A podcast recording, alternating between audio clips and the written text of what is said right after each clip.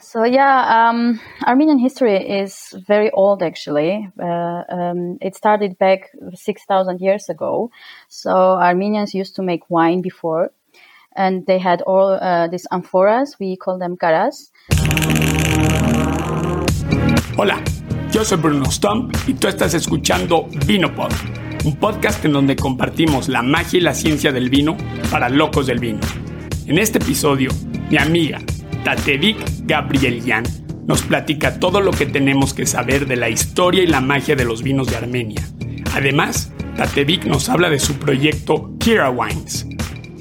Tatevik es originaria de Armenia y estudiamos juntos la ingeniería en enología y viticultura en la Universidad de Ciencias Aplicadas de Suiza Occidental, Tatevik es enóloga y directora de Kira Wines, un proyecto boutique de 5 hectáreas en donde solo trabajan con variedades autóctonas de Armenia. Tatevik trabajó como enóloga para Boskevas Winery y Karas Wines en Armenia. A su vez fue asistente de enología para las bodegas Domaine de Marcy, Domaine de la Vigne Blanche, Domaine de Bernard Cavé en Suiza. Que disfruten el episodio.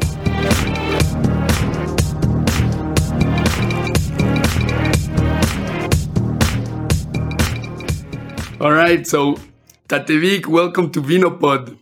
Thank you. You are our first Armenian guest. yeah, first but not last. I hope. Yeah, I hope. I hope. Uh, as I was telling you before, I when I was uh, stationed in Kosovo with the Swiss Army, I had a wonderful experience to work with the Armenian army. So I don't know. For me, being a Swiss Mexican, I, I, find it fascinating that in two very different occasions, I have had the chance to meet people from Armenia. So you through school and these other two guys from the army. We are so small and little, but. yeah, exactly. A very, very small country and a very unique one as well, right? Yes, thank you.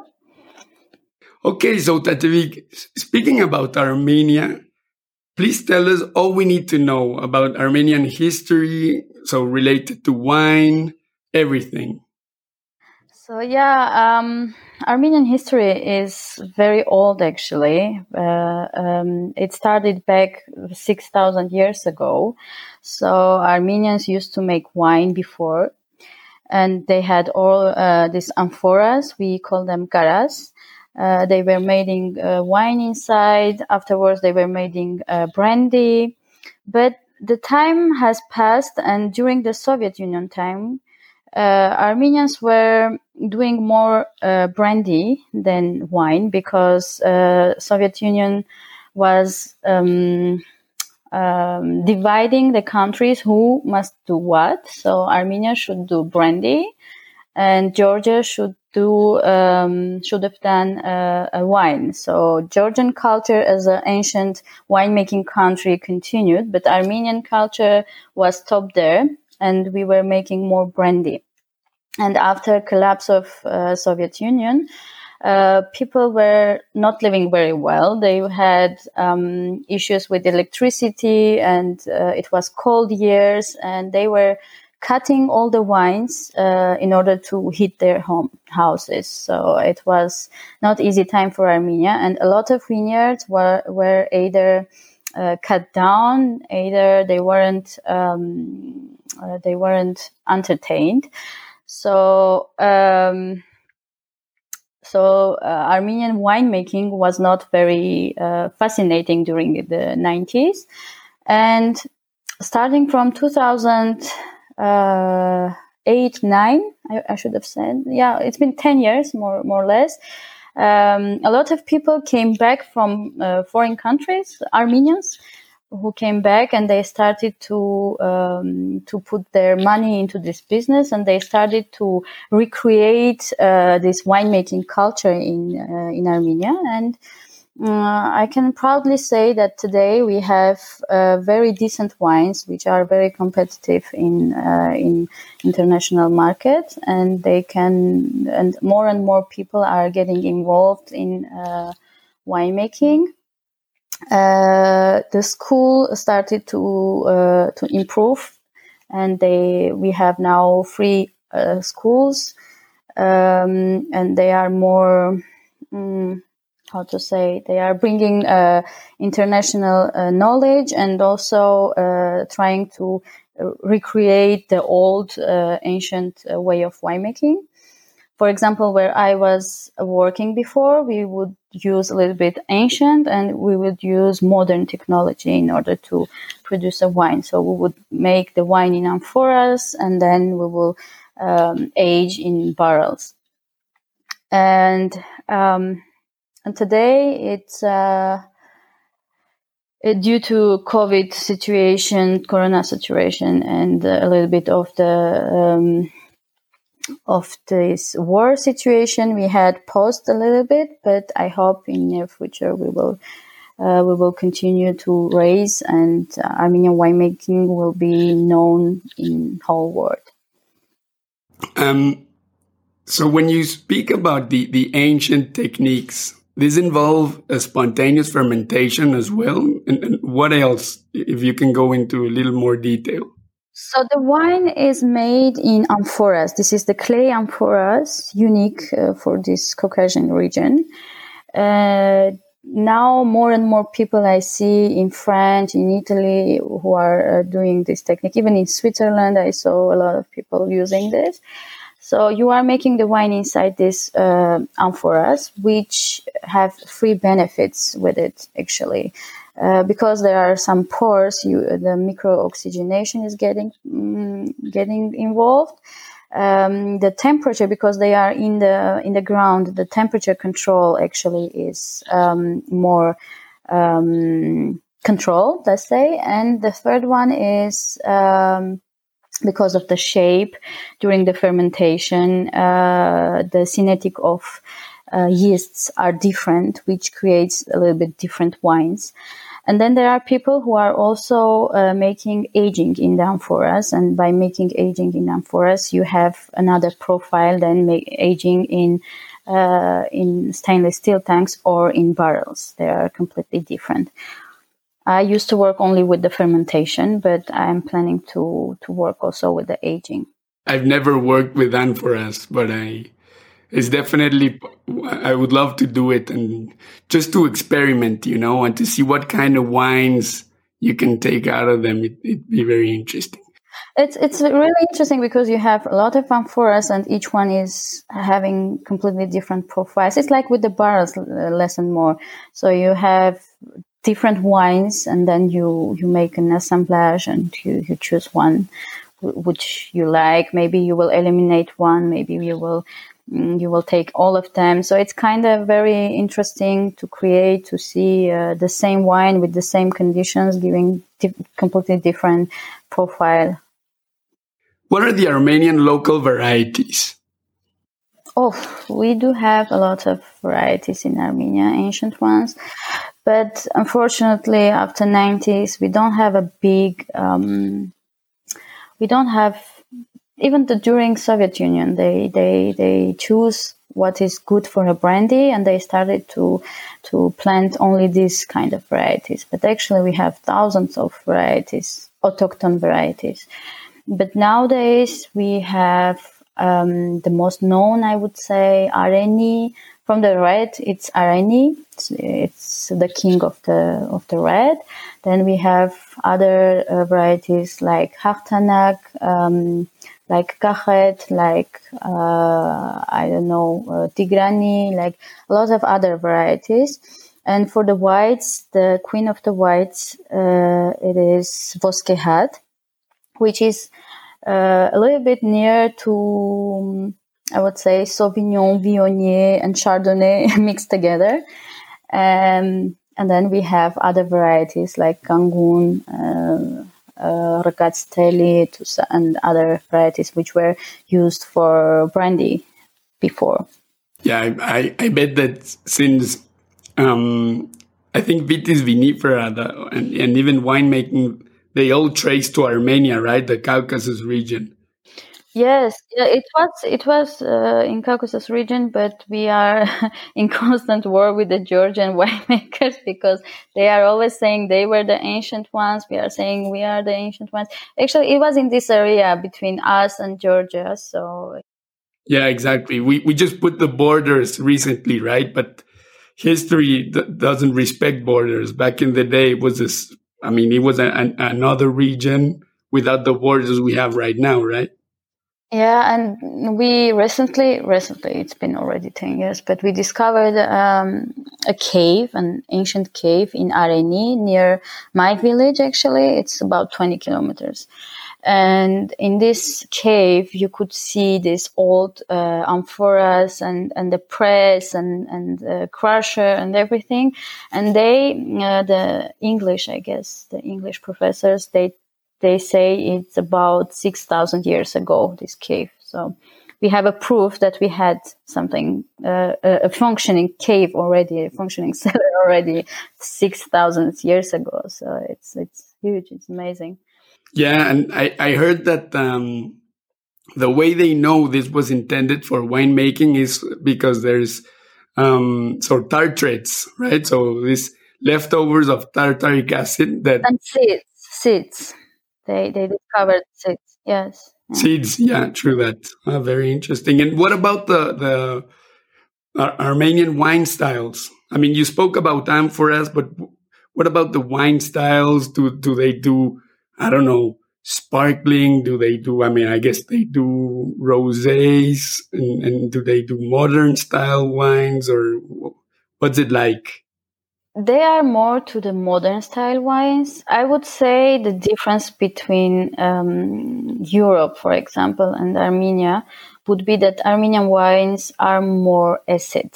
They are more fresh. Um, uh, they are more, for me, I think it's they are more for aging wines. They, they, they have a potential of aging. They would get better with the years. Uh, the the more it's aged, more it's I don't know. They are this acidic profile of these wines are um, good for uh, for uh, for aging, and when they are young, they are very. Um, I don't know. It's too, perhaps for some people it's too fresh, but when they are old, they are getting better and better. They we have a lot of uh, I don't know, normal whites. We have rosés. I, I was quite surprised because Armenians are taking very seriously of doing rosé. They are uh, they are doing mainly from Areni variety, and they they do very really nice rosés here. Well, did they know that? I, I, I would love to try one uh, an Armenian rosé. That would be a, a nice experience. Me personally, I was not taking serious rosé before, but uh, since I'm here, I, I, me too. I'm taking very seriously of doing very, very good rosé. It's like a competition who will do the best rosé. yeah, and of course we have uh, normal wines and aged wines. Uh, we call them, yeah, we call them reserve, but we don't have really um, uh, a state uh, appellation. Not yet. No it's also in process and we are going to uh, to have a appellation a little bit more controlled uh, and everything. Mm, what, what about sparkling wines and fortified wines? We have a little bit of uh, sparkling, not that much, and it's uh, cuve closed. It's not really uh, method traditional. I know only one who is doing method traditional. Uh, no, perhaps two. Um, and uh, fortified it's not it was it used to be very uh, the people used to like it but now they they want less and less alcohol. So the fortified is not really consumed so much. So just to remind the audience cuve close uh, it's like like the prosecco region right? Where the second alcoholic fermentation happens in a in a tank. Less less work less work and it's less expensive, right? Yeah, of course, because there is less work, it's uh, also less expensive. But the quality is uh, quite nice too. And what varieties do you use for the sparkling wines? I know that they are doing uh, Blanc um, de Noir uh, from Areni. Uh, and also, I think, Kangun, if I'm not mistaken do you have like uh, it's difficult for me to ask this in English, but if you go to an Armenian vineyard, does it look like a European vineyard, like the the, the, the trailing system and stuff, or or do you have special viticultural techniques to to to guide the vines and stuff? Oh well, yes, we have the spe- special. It's a different way of um, cutting, for example. It's a different. It's a quite old, not really very nice but uh, during uh, these past years, a lot of things changed too. For example, we bought uh, a terrain where um, a block where there was an old wines, and we re- we changed the system of pruning. So now we have very similar uh, to to European uh, vineyards, but they are more large. They are more um, for Russian uh, tractors to pass by. You know, they are a little bit different, and we here have irrigation problems. So all the vineyards uh, are irrigated, and more and more vineyards are irrigated by drop drop, drop uh, system, which allows us to use less water and be more effective, which is nice. Because people used to uh, water a lot and then the grapes are not ripe enough or they don't have enough sugar you know. Speaking about russia is russia your main like export market? Yes yes like 70% of export goes to russia but it's changing by the way it's changing so you're getting more diversified in the rest of the world or how is it happening yeah, we are getting more involved in Europe, in United States, uh, recently in China, uh, in India. So it's changing. The profile is really changing. Okay, and w- what about the current wine winemaking situation in Armenia? So you said that there's now um, a lot of uh, so newcomers that are taking over the old vineyards is there a school in Armenia where somebody can become a winemaker or are, or is everybody coming so studying abroad and coming back to Armenia? There is a school, there is two schools and third is coming. Um, the first one is a university. It's mainly just um, the knowledge, nothing more. The second one is more involved. The practice is more involved. It's in English, and uh, professors used to come from abroad to to teach. And the third one is more. Um, I don't know the word in English, apprentissage style, um, when you work in a vineyard or in a winery and four days and you have one day school uh, in, in, in the school uh, which is nice. Uh, so you you can get experience and uh, have um, have education in the same time. And tell us about your project. What are you currently doing related to winemaking and wine growing? Oh, I last year we decided that um, we don't want to work for others anymore. We want to create our own, and I, I mean we had this in mind for long years, but we were always something were always stopping us. But last year we decided that it's time to to create our own, and we have I have uh, from my father lands, and there was no wine on it. It was just a land, and we made our own nurs- nursery nursery and we choose the grapes, we choose the, the vines, and then we propag- propagate them. And now, last year we planted around one hectare. This year we are going to plant two, and we also bought some uh, some uh, land uh, with very old wines on it. But the wines are not really, they weren't really uh, watered, so they are at least not not in a good shape. So we are mm, uh, pruning them, taking care of them, so uh, they are becoming more and more productive uh, uh lands. And uh, yeah, we started our first vintage in 2019, and this year was quite complicated vintage, but we made it. It was very scary vintage actually because um, this. Um, uh, airplanes were were all around and uh, you never knew what's going to happen. So it was quite scary, but we made it. And yeah, so 2020 we could already have our own uh, grapes and uh, make a wine from our own grapes. Perhaps could you please um, explain to us? I mean, without getting very political, what is the problem Armenia is having with Azerbaijan currently? Uh, we have a territorial problems. Um, Azerbaijan claims that the part Artsakh uh, territory is part of his lands, and Armenians say that uh, we are independent. We had our independence in 1994. Uh, we had a first war uh, which ended up, which started in 88 uh, and ended up in 94.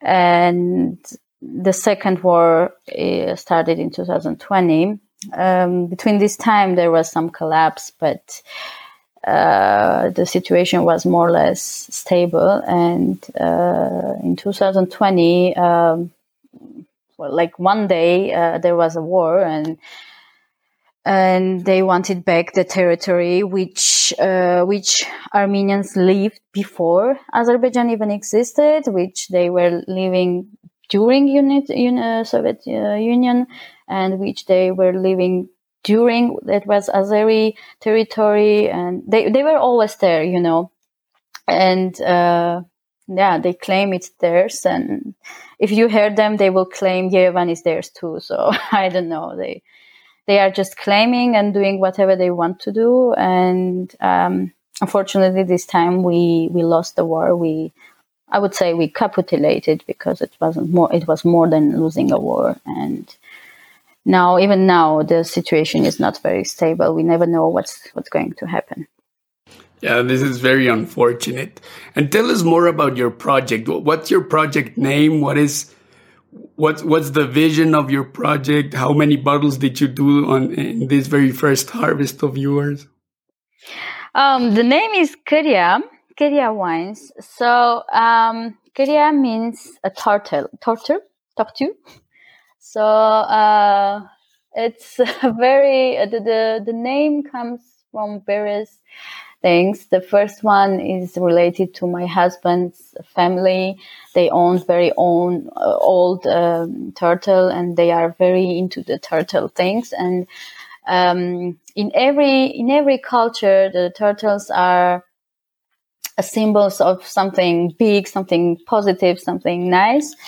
Uh, and and also the third one is like we are working like turtles. We are working very long. So it's uh, it's very it describes us very well. So the first year we only made thousand bottles just to to make known our name our uh, what we do. And the second year we already will have 5000 the third year will be 10000 and the goal the main goal is to have 7 hectares of wines and to produce from that. So more or less, uh, like no more than 50,000 bottles per year or 60,000. And we want to stay a boutique winery. We want to not to get very big. We want just to have our winery, vineyards, you know, a small uh, tasting room, this kind of. Tatevik, how may the, the audience contact you? So you, how may we get a hold of your of your wines? Tell us.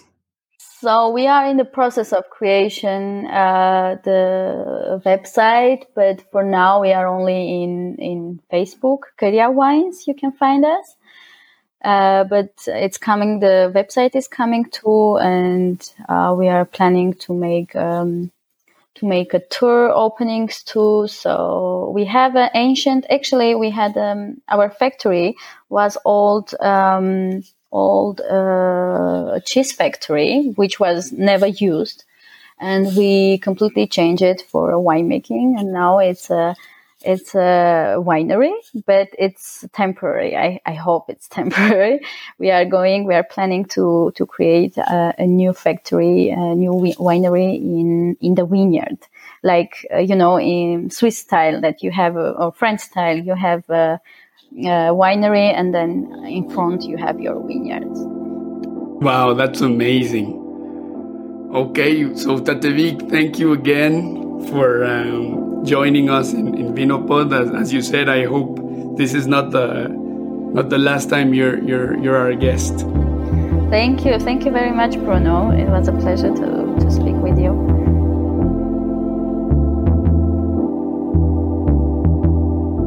Este episodio fue producido por mí, Bruno Stump. Si quieres que exploremos otra región vitícola, mándanos un proyecto a vinopod.gmail.com con tu solicitud. Vinopod ya está en Instagram. Síguenos en vinopod-podcast. Si te gustó Vinopod y quieres apoyar, esto lo puedes hacer siguiendo, bajando y suscribiéndote a Vinopod en donde sea que escuches Vinopod. Vinopod es un proyecto independiente y nuestra única fuente de ingresos es el apoyo de los locos del vino que nos escuchan. Apóyanos en Patreon. Nos encuentras en patreon.com diagonal Vinopod. Si quieres saber más acerca de Vinopod y de mí, ve al sitio brunostump.com. Me despido con este refrán español. El agua para los bueyes y el vino para los reyes.